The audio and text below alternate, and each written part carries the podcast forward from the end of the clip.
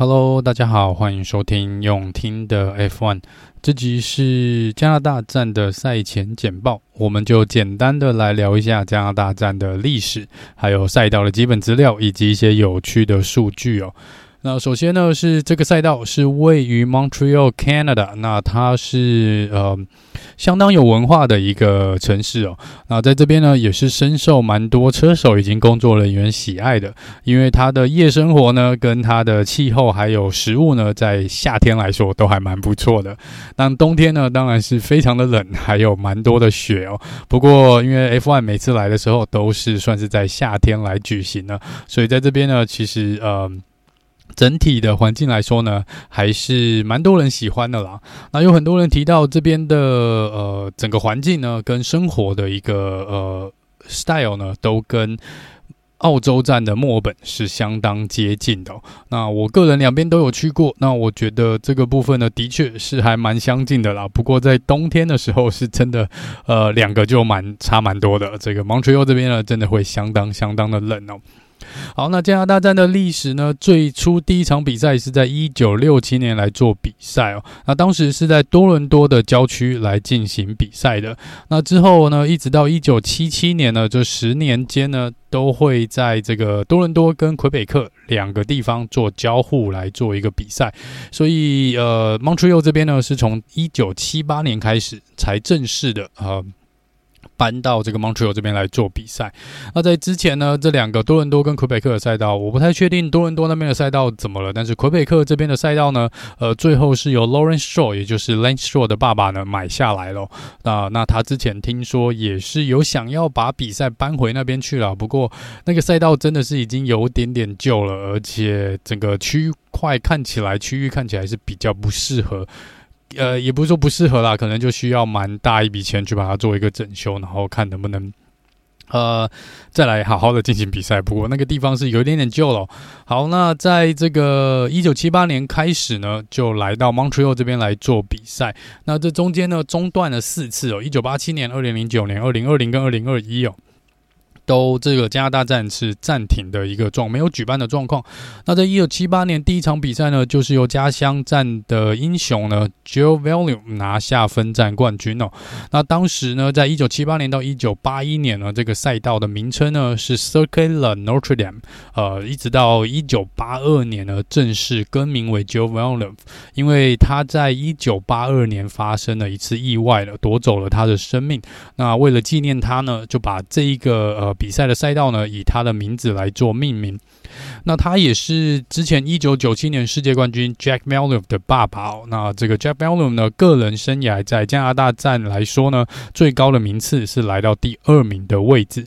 也就是说，他爸爸 Jack Villeneuve 呢，是目前唯一一位加拿大籍的车手在加拿大站拿过分站冠军。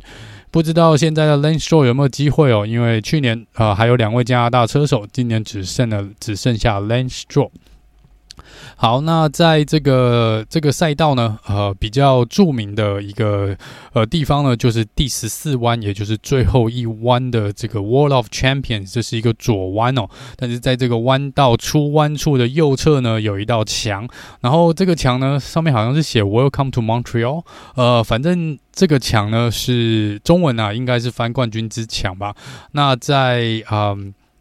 名字的由来呢，是一九九九年呢，这面墙呢，在那一场比赛，一九九九年的加拿大站，一次呃，算是让三位世界冠军的车手退赛哦。那这三位车手分别为 Damon Hill、Michael Schumacher 跟 Jack Villeneuve，他们三位呢都插到了这个墙壁，然后退赛哦。因此呢，这个墙一战得名哦，Wall of Champions。整个赛道全长是四点三六一公里，我们会跑七十圈哦，总共有十四个弯，六个左弯，八个右弯，有三个 DRS 区块。第十四弯到第一弯中间的起跑线的直线赛道，第七跟第八弯中间的直线赛道，还有十一跟十三弯中间的区域哦。那这样只有两个侦测区，呃，一个是在这个第六弯之前，另外一个是在第九弯之后。所以在这边呢，如何运用这个第二个 DRS 的侦测区呢，是蛮关键的一个点哦。那再来最快圈速的纪录保持人呢，还是由 Valtteri Bottas 在二零一九年所创下的一分十三秒零七八哦。当时他还是跟 Mercedes 哦，那这个应该是在第六十九圈倒数第二圈的时候创下了这个最快圈速的纪录。那这个比赛的赛道呢，有蛮短的一个。进站跟出站的时间，就维修区的进出时间呢，大约可以控制在十九秒左右哦。那以目前的记录上来看呢，应该是所有 F1 赛道里面最短的。但是今年大会这边有做一些改变呢，在维修站的区域，这个维修站的旁边的围墙呢，呃，往外延伸了一百零六公尺。那在维修站的路口的宽度呢，也稍微做了一个呃变窄的一个状况，把它变得稍微窄一点点哦。然后在第一弯跟第七弯这边。呢，做一个加强防护措施，呃，因为他们说之前这个防撞的这个前面这道墙呢，跟旁边的水泥墙是没有对齐的一个状况哦。那他们今年把它做一个调整，让它对齐了。那在第三弯这边呢的一个缓冲区跟一个回收区呢，这边也是把它加大。呃，就是之前可能有蛮多车手在这边发生意外的，然后这也是一个回收区，所以让工作人员也比较好做事情啊。所以这个是这场比赛今年所做的一些小修改。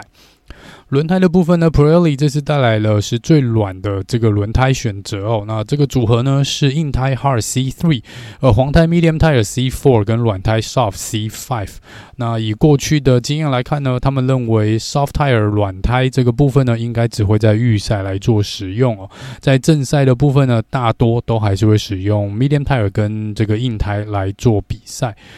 以过去来说呢，两停是蛮正常的一个状况，但是也有蛮多车手呢，随着这个轮胎这个控制的得宜的话呢，是可以搞一个一停策略的啦。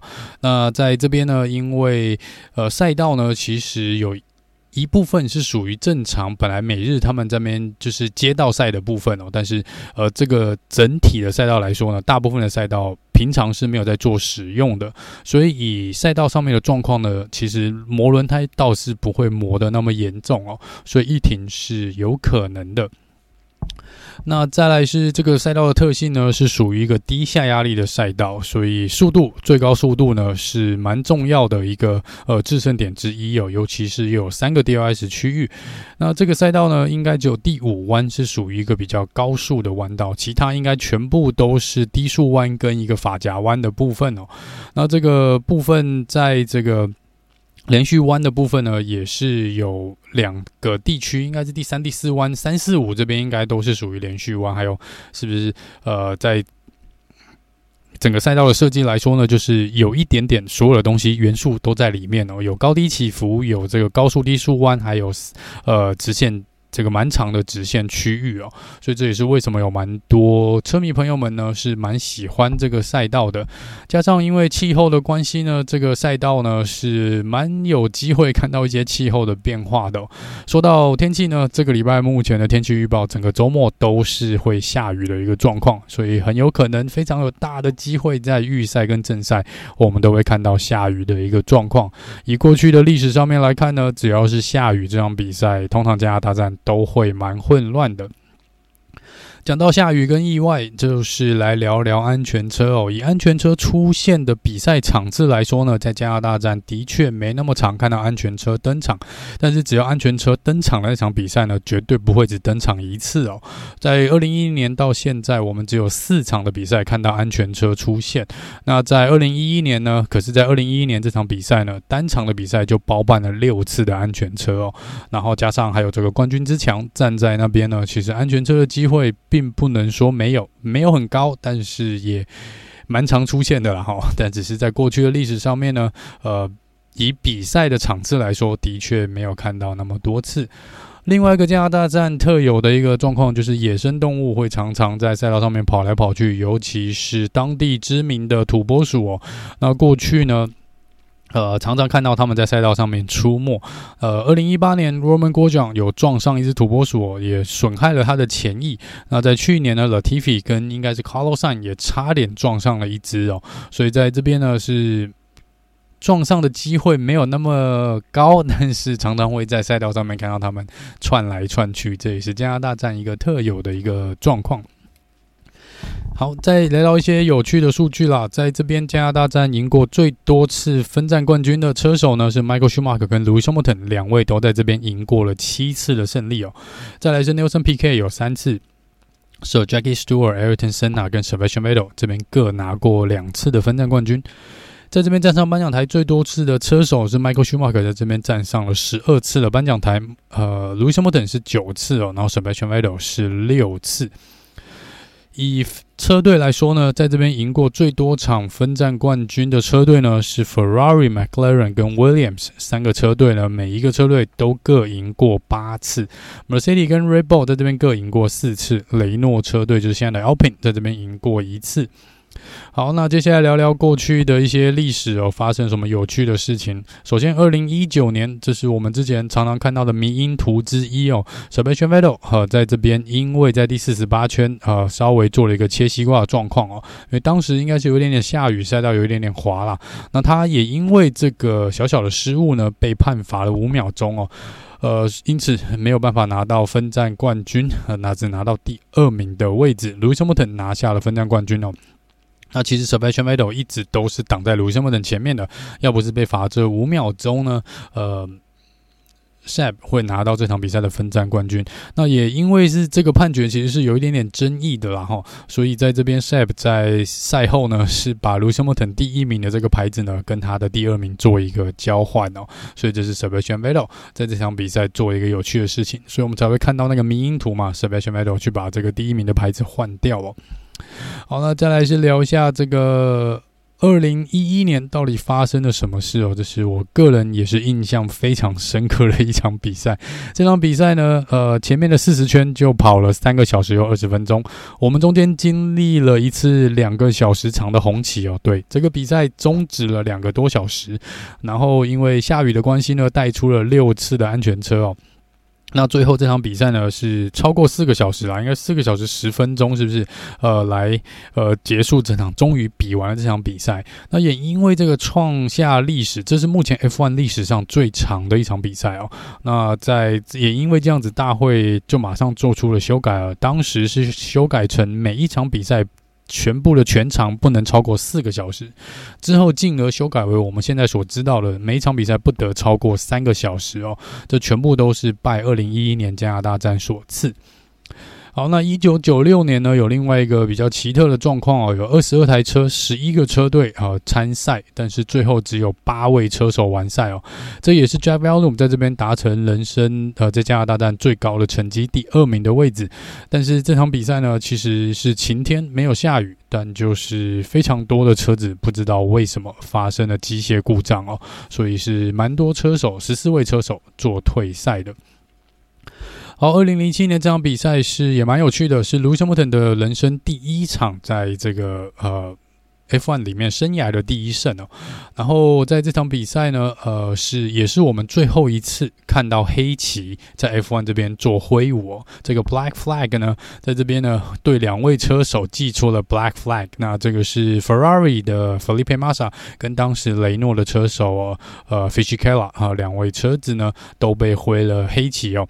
那再来是这场比赛有带出四次的安全车哦，然后这也是 Robert Kubica 在这边呢有非常重大的一次啊、嗯、一次意外哦，然后他在因为这样子呢，他直接退出了 F1，但是隔年回来回归之后呢，呃，二零零八年在这边拿到了唯一人生唯一一胜啊，在 F1 的唯一一胜就是在隔年的发生意外之后，隔一年在加拿大这边拿到了冠军哦。所以这是二零零七年，也是蛮值得，呃，有一些这个蛮值得人家注意的一场比赛哦。好，那接下来一另外一个有趣的数据哦，这个是 Sergio Perez 啊，目前现役车手里面呢，如果要论运气来说呢，Sergio Perez 在这边的成绩真的非常的不理想哦。从二零一二年第一次在这边比赛拿到了第三名的位置之后呢，他基本上只有一次拿到了前十名的位置哦，其他全部都是在十名以外。那去年也是没有完赛哦，好像第八圈就退赛了，是不是？所以这是 Sergio Perez 啊，在。这个加拿大站呢，成绩一向都不尽理想。这场比赛目前收到会有重大更新的升级的两个车队，一个是 Aston Martin，那这个是之前就已经预告蛮久的，但是整体来说会拿带来什么样的一个升级呢？目前还没有看到官方公开的资料。但是 Alonso 龙哥这边上次接受访问的时候说，在西班牙站呢是他们最后一次没有站上颁奖台的比赛哦，也就是一直说接下来他们每一场比赛都会站上颁奖台哦，所以这场比赛也许 Lance Stroll 当地的加强英雄呢，或许会有一次站上颁奖台的机会，也不一定哦。另外一个车队带来重大升级的是 威廉车队哦，那他们说这个呃升级的部分呢，只会在 Alex 小榜的车子啊、这个 Logan Sargent 是没有，还是维持原样哦。那他们说，一来是没有什么时间准备升级的配件啦，那再来就是他们觉得这个赛道的特性来说呢，可能还是需要一个。呃，比较有经验的车手呢，才可以呃收集比较多有用的资料。我觉得这有点变相在打脸 Logan Sargeant。不过，呃，如果是各车队的考量啦，不管哪个车队，如果你只有一套升级配件呢，当然是加在最强的那位车手身上哦。好，那就是 Aston Martin 跟 Williams 呃，这个两个车队呢，都会在这场比赛带来比较重大的一个升级。那其他车队的部分呢，大部分都在上个上一场比赛或是在 Monaco 这边呢，都已经做了呃蛮重大的升级哦。接下来可能就要等到可能暑假之后，暑假中间，我们才会看到下一集。这个比较重大的升级了。好，那这场比赛呢？哦，稍微要跟大家聊一下，刚刚忘了讲哦，这个比赛的转播时间哦，这个时间呢，又是对我们亚洲车迷朋友比较不友善的一个时间了。那在尤其这个礼拜六，如果你是在台湾的学生或是台湾的工作的朋友们呢，呃，因为礼拜六要补班补课哦，所以。这个周末会更加的辛苦一点点。那在预赛的部分呢，会在我们的礼拜天的凌晨四点到五点来做举办哦。那在正赛的部分呢，会是礼拜一的凌晨两点，好，凌晨两点，这个时间比较不一样，大家要多多注意哦。所以就是这场比赛呢。没意外的话啦，应该就是看到早上四点。如果下雨的话，我们可能就不用睡了。呃，所以如果要看这场比赛的呃车迷朋友们呢，有一点点心理的准备哦。至于预赛的部分呢，我个人是没有把握可以在四点到五点钟中中中间起来了。这个时间点真的有一点点尴尬哦。这是呃，尤其是前一天还是工作的状况哦。所以这个是呃。美国站跟加拿大站就是对我们比较吃力的，呃，两个这个两个地方会比较吃力，看转播时间会比较吃力，所以大家自己斟酌一下哦。好，那以上就是这集用听的 F1，那我们就下次见喽，拜拜。